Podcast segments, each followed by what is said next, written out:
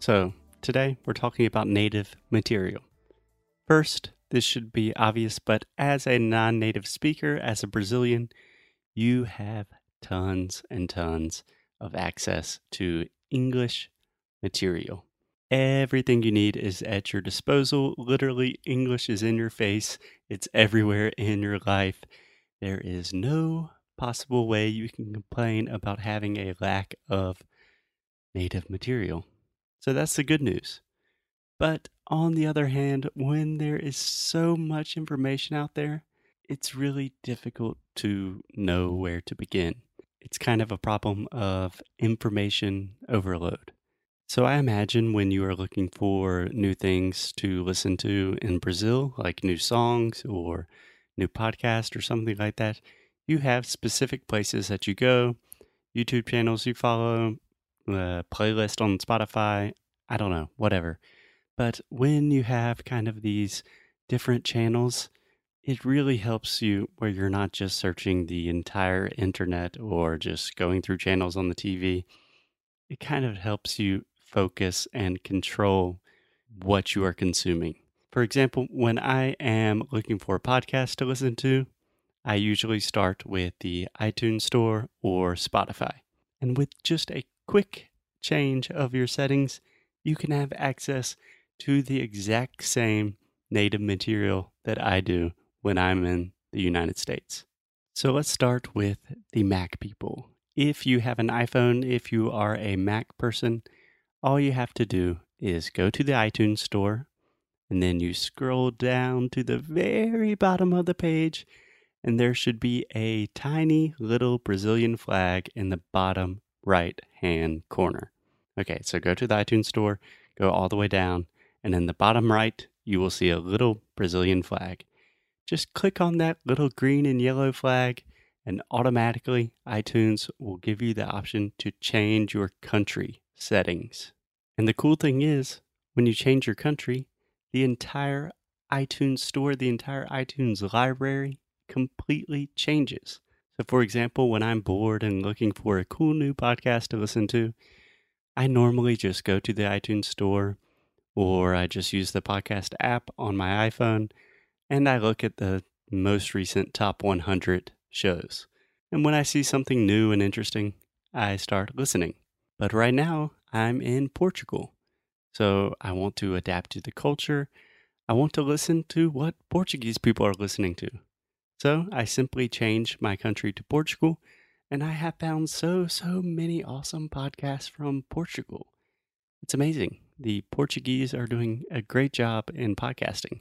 Very proud of them. But this doesn't just give me a ton of new material, it also gives me a sense of what's going on and what's popular in the country right now, you know? I mean, it's awesome. Like a lot of my students always talk about don't know, like Friends or How I Met Your Mother or something. But in all honesty, most Americans stopped talking about those shows like 10 years ago. So it's really cool to be up to date with what's going on in the country that you want to learn about. So that's hack number one. Just change your country in iTunes. Hack number two if you prefer Spotify, I also love Spotify, both for music and podcast they have what they call top charts. And you can look at the top 50 songs for, I don't know how many countries, but most major countries in the world.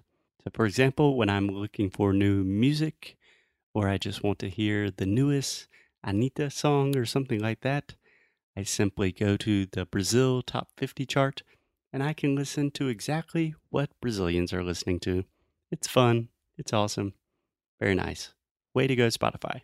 And finally, last but not least, I cannot talk about these types of things without mentioning VPNs. So, if you are not very up to date with technology, if you're not a tech person, a VPN is a virtual private network, which is more or less just a fancy way to say that it's a software that hides your IP address so you can watch Netflix in foreign countries or do whatever you want on the internet without worrying about or being constrained to only Brazilian material. And for you guys that maybe are not so tech savvy, don't worry, VPNs are totally legal. They will not damage your computer or anything like that.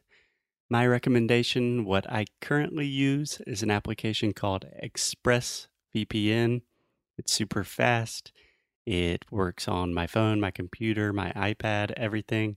I can change my IP address to anywhere in the world, and this is super helpful when I want to, for example, watch Netflix shows that are only available on the American Netflix catalog, or if I want to use my parents' HBO account or something like that. Thanks, Dad. I will admit that ExpressVPN is a little on the expensive side. It's a little pricey. I think it's maybe, I don't know, like $4 a month or something. But they have a free trial and they have a 90 day back, um, 100% guarantee or something like that. So for me personally, it's totally worth it. So that is it for today, my friends. I believe just get on iTunes, Spotify, do whatever you need to do to find material that you really love in English. Because I promise when you find something that you really love and you're excited about listening to or watching every day, that will make a big change in your English. Okie dokie. That's it. Happy hacking. Alexia will be back in the next episode. I know that you guys miss her. Okay, I'll see you later.